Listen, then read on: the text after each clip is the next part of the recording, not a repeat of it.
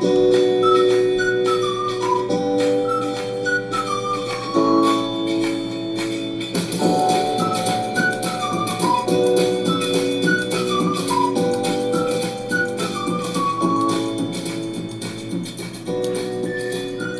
万卷书，行万里路。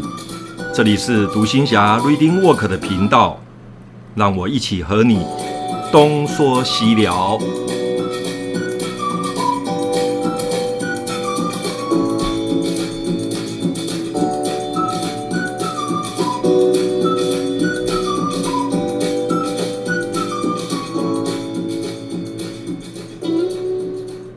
朋友你好。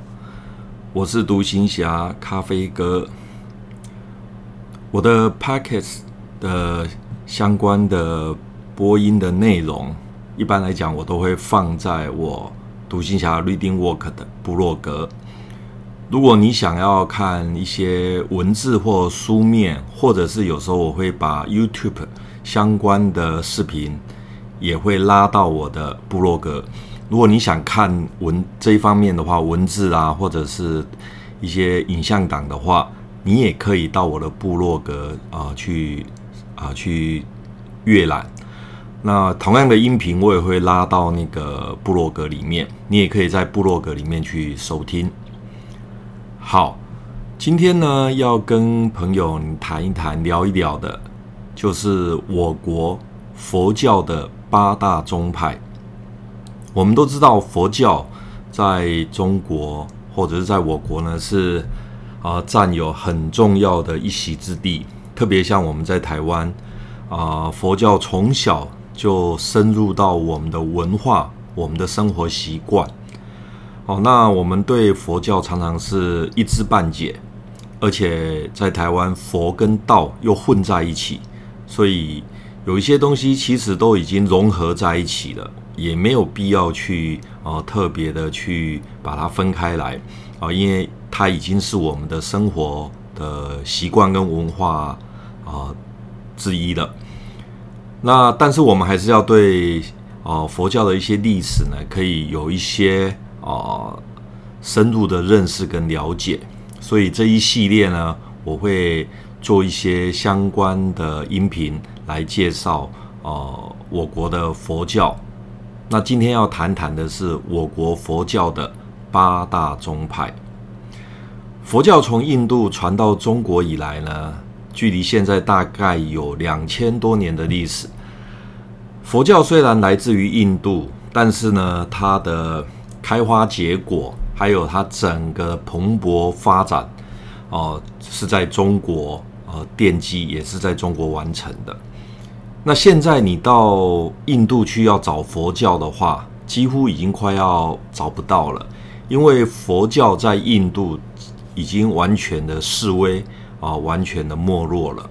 所以有时候我们在讲说，啊，佛教虽然是源自于印度，从印度发展出来的，但是如果你要真正去了解佛教的话，大概只有到啊台湾或者是到中国。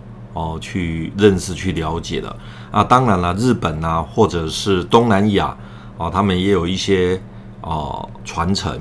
那小乘佛教的话，主要都是在斯里兰卡跟东南亚的地方。那如果你要了解大乘佛教，也就是我们所谓的汉传佛教的话，那么以台湾跟目前大陆地区，哦，这是最完整也最丰富充沛的。那佛教传到中国之后呢，它跟中国的固有文化跟传统文化呢，整个相融合了，而且融合的非常好。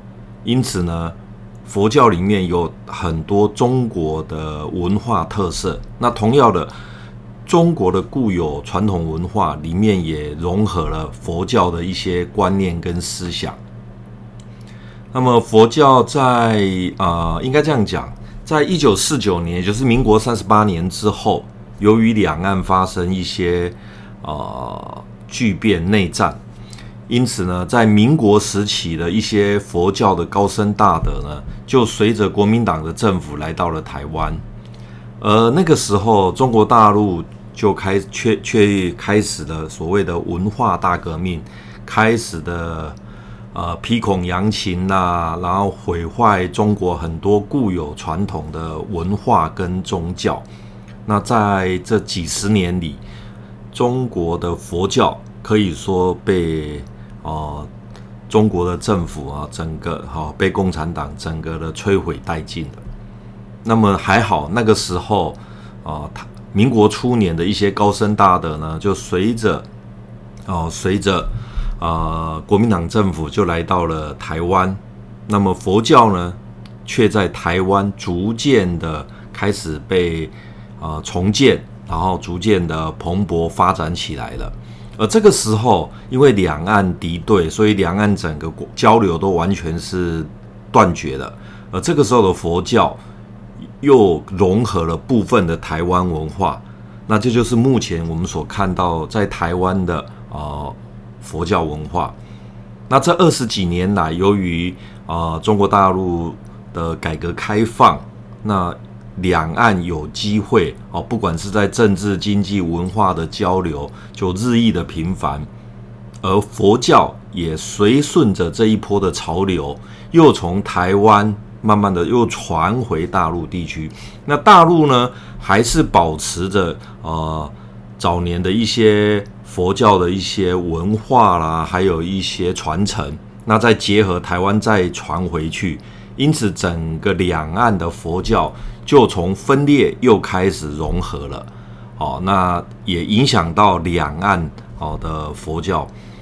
那么佛教呢，在这近几十年也开始在两岸又被重视了。那我所谓的两岸，在台湾是一直都被重视的。那等于对中国大陆来讲，这二十年吧，又开始被重视了。而现今的中国佛教呢，随着社会的进步啦，科学文文化的发展，还有世界观的一些影响，两岸的密切的互动跟交流。那也看到了一些新的契机。佛教它是源于公元前大概六世纪到啊五世纪到六世纪之间哈的古印度。那创始人就是释迦牟尼佛，他的俗名叫悉达多乔达摩。那我们常常称佛教的佛称为佛陀，其实佛陀他真正的梵文的本意是觉悟者。哦，是觉悟者，但是我们就把它简称哦，佛陀就简称佛。那他所传的这个宗教呢，我们就把它称作佛教。那么佛陀在涅槃后的数百年间呢，佛教传遍了整个古印度及其周边的地区。然而原始佛教内部呢，由于对教义的理解跟重视的不同，因此呢。在印古印度的佛教的内部就开始产生了一些分歧，然后就开始慢慢慢慢的呃分了分成了几个支派。那主要有上座部佛教，上座部佛教我们又称为小乘佛教，还有大众部佛教。大众部佛佛教就是我们呃所知道的大乘佛教。佛教传入中国，它的确切的年代呢，目前没有统一的定论，但是大体上而言，大概就是在公元前后。那在中国的朝代来讲，就是在两汉的时候哦，两汉的时候传入中国的佛教呢，主要就是汉传佛教，也就是我们所熟知的大众部佛教，或者是称为呃大乘佛教。那第二个就是南传佛教，也就是所谓的上座部佛教或者是小乘佛教。另外一个就是比较隐秘的，应该是说在早年呢，呃，比较是少人在信的。那现在由于啊、资讯的发达，再加上啊、佛那个传承的一个开放。所以呢，慢慢的也被大家所接受的，就是藏传佛教，也就是我们所谓的密宗。那南传佛教主要都是盛行在斯里兰卡、泰国，还有那个柬埔寨、哦东南亚哦这些地方。它虽然有传入到中国，但比较局限在哦中国云南的周边地区。那大乘佛教呢，就是所谓的汉传佛教，它的传入呢，则是经由中亚的丝路，然后或者是这个丝路的话，就是比较是陆路啦。那还有一个就是海路，那海路的话，就是从印度出来，然后经过马六甲海峡、南洋，然后呢再传入中国的中原地区。啊，这个就是大概整个目前。哦，中国佛教主要的三大的支派，三大支派。那汉传啊，那个藏传佛教啦，也就是密宗呢，它主要就是西藏啊，这是我们所知道，主要是在西藏，还有蒙古地区也是啊，藏传佛教啊传扬的地方。大乘佛法呢，呃，传入中国之后，就像我刚刚讲的，慢慢的就区分为八大宗派。那随着佛教大量的经典哦典籍传入到中国，导致于佛教各部的各部派的思想跟我国的民族文化相接触，然后经过长期的互动、影响、交流，使得佛教的思想跟中国的文化获得融合性的发展。大概在西元六世纪末到九世纪的中叶的这个时候，是中国的，是隋唐时期。那这也是中国佛教极盛的时期。在这段期间呢，佛教的思想理论及著作有着新的发展。那各个宗派呢，先后兴起，哦，就呈现的呃百花争艳的一个一个景象。过去中国佛教呢，是由于啊历史的因素及高僧大德们他们体悟的不同，因此在中国也是出现了很多的流派。那现今主要的流派就是我们题目一开始讲的八大宗派。那这八大宗派是哪八大呢？啊，第一个就是法性宗，又称作三论宗；第二个是法相宗。又称作瑜伽宗或者是唯识宗，第三个是天台宗，第四个是显首宗啊，就是我们所知道的华严宗，第五个是禅宗，第六个是净土宗，第七个是律宗，第八个是密宗，又名真言宗，密宗又叫真言宗。好，这是通常我们用简单的说法，就是性相台显禅净。律密八大宗派，好，那我们就一个一个来介绍一下。首先，我们介绍的就是法性宗。法性宗又名三论宗，它主要是依据鸠摩罗什大师他翻译龙树菩萨跟提婆菩萨的中观学，然后进而呢翻译出中观论、百论、十二门论等。那么研究传习而形成的这个宗派，奠定了三论宗的理论基础。因为三论宗它主要是依据中观派的三论所立的宗，好，所以所以法性宗又名三论宗。它的主要思想是透过破邪显正、真俗二谛、八不中道、涅槃世间的道理啊，讲这个有点。非常的专业啊，也非常的专业啊，大家听一听就好了哦。那他也是阐释着《般若经》诸法空性之意，所以他的教义呢是以真俗二谛为总纲哦，彻底了解中道实相为究竟。那么我们要谈的接下来要谈的就是他传承的法统，他是从一开始龙树菩萨、提婆菩萨就这样一路传下来。传到了中国的时候，那个时候就到了吉藏大师，好，吉藏大师。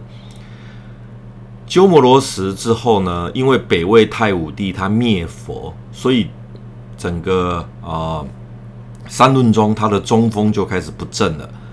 后来经过僧朗的复兴，一直到唐朝的吉藏，所以完成了三论的著书，又著作《三论玄义》。好。所以，呃，三论宗呢，到唐朝中叶后，因为天台宗跟唯识宗还有禅宗的盛行，又开始慢慢趋于衰退了。那目前台湾研究三论的，主要是以印顺长老哦，印顺长老是最有名的。好，接下来我们介绍第二个宗派，就是法相宗。法相宗它又名唯世宗，或者是瑜伽派。那么瑜伽派它是由印度的弥勒菩萨、无著菩萨、世亲等菩萨，好，他所创立创立的这个宗派。那么法相宗呢，主要依据的经典是《解深密经》《瑜伽师地论》，还有。成为世论等六经十一论，因为它是弥勒亲亲自述说，然后无助菩萨记录整理的这个瑜伽师地论为根本的呃教典教义而创立的宗派，所以呢，它又叫做瑜伽宗哦，瑜伽宗。那除了瑜除了叫瑜伽宗之外，哎，又有一个名称叫慈恩宗，慈恩宗比较少听到。哦，在台湾我们比较听到的就是，呃，法相宗、唯识宗、瑜伽宗，特别是唯识宗，哦，这个是比较比较常听到的。好，那唯识宗它主要是通过分析法相而得出万法唯识的结论，因此得名。哦，因此得名。法相宗它是由我国的玄奘大师，他从印度去取经。然后呢，把经典翻译成一系列的啊瑜伽唯识的经论而奠定的基础。那实际呢，创造这个法相宗啊唯识中的是玄奘大师的弟子窥基大师。好，然后再来传给窥基大师的弟子慧沼大师。于是在，在啊法相宗在唐朝的时候是非常的盛行，非常的风行哦。但是由于呢，法相宗它的义理很繁琐、很深奥，所以在晚唐之后就开始慢慢的又开始式微了。一直到清末民国期间，因为唯识呢，它富含着科学探讨的意义，所以呢，研究者呢又开始逐渐增多。那么民国初年的杨仁山啊居士。还有太虚大师、欧阳靖武等，他们呢，在呃唯识宗的这一个领域上面呢，琢磨很深哦，也慢慢的开始在再一次的传扬啊唯识的呃这个理论。好，我们接下来谈第三个天台宗。天台宗是中国佛教史上第一个成立的佛教宗派，那么它也是以鸠摩罗什翻译的。《法华经》《大智度论》还有《中论》，当做一个依依据，吸收了印度传来的这些经典和中国发展的一些各派思想，重新加以系统化的组织而形成的一个思想体系。那么，因为创始人是智以大师，也就是智者大师，因为他住在天呃浙江的天台山，所以呢，又叫做天台宗。智者大师呢，他是依依据《法华经》会三乘归一大乘的思想，然后开展出五十八教的教义，因此建立了天台宗的思想体系。在我国唐朝之后呢，唯识宗、华严宗接二连三的开始慢慢的兴起，也受到当时啊、人民的一些重视之后呢。天台的教义呢，就开始逐次的慢慢的没落了，一直到中唐时期，九祖湛然大师提倡无情有性之说，因此啊、使天台宗的中风就开始慢慢兴起大振，后世称他为天台的中心之主。呃，唐武宗会昌法难及五代战乱之后呢，呃，天台宗又开始示威了。又开始示威了。好，到了北宋呢，有四明之礼，还有慈云尊士的呃等人的弘扬复兴。在民国初年以来呢，则是有呃地贤法师、昙虚法师以及慧玉法师等诸位高僧大德呢，继续来开始弘扬天台宗。因此，天台宗在那个时候又开始慢慢慢慢的被人民哦、被人民所重视了。好，第四个我们要来介绍的就是显首宗。显首宗呢，又名华严宗，可能华严宗比较比较多人知道哈，比较多人知道，所以啊，华严宗就是显首宗。华严宗因为它奉行《华严经》为根本的经典而得名。在唐朝的时候，有一个杜顺和尚，他著有《五教止观》，那他也是此教派的奠基者。被称为华严宗的初祖。后来智严大师撰著的《华严经搜玄记》等，奠定了呃华严立宗的基础。那么智严大师就是华严宗的二祖。到了三祖法藏大师，也就是显首大师，他即华严宗的大成，建构以法界缘起，那么就慢慢的。就成为该宗思想的体系理论了。而显首大师曾经哦、呃、为武则天宣讲《华严经》，让武则天呢对《华严经》茅塞顿开。所以华严宗可以说是在武则天的护持之下，那么由显首大师所创立的。那到了四祖的时候，清凉澄观大师渐渐的又融入了天台跟禅宗的思想。五祖桂峰宗密禅师提倡哦教禅一致。那么会昌法难之后呢，华严宗又开始式微了，一直到宋代哦，一直到宋代，然后才开始慢慢的又有有人在开始推广华严。所以又开始慢慢的又兴起了。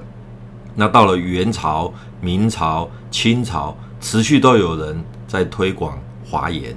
好，民国初年以后呢，有月霞大师创办了华严大学。那现今有成一法师所创办的华严专宗佛学院继续来传承。那这几年呢，台湾有位体佛法师。他对华严宗的宣扬也是不遗余力的。好，那目前我们已经介绍了呃中国佛教的四四呃八大宗派中的四个哦，一个是法性宗，就是三论宗；另外一个是法相宗，也就是唯识宗、瑜伽宗；第三个就是天台宗；第四个是显首宗跟华严宗。好。我们今天就暂时介介绍四个宗派，好，先介绍到这边。那接下来另外四个呢，我们在下一集的音频呢，我们再来介绍。好，今天就讲到这边，谢谢，拜拜。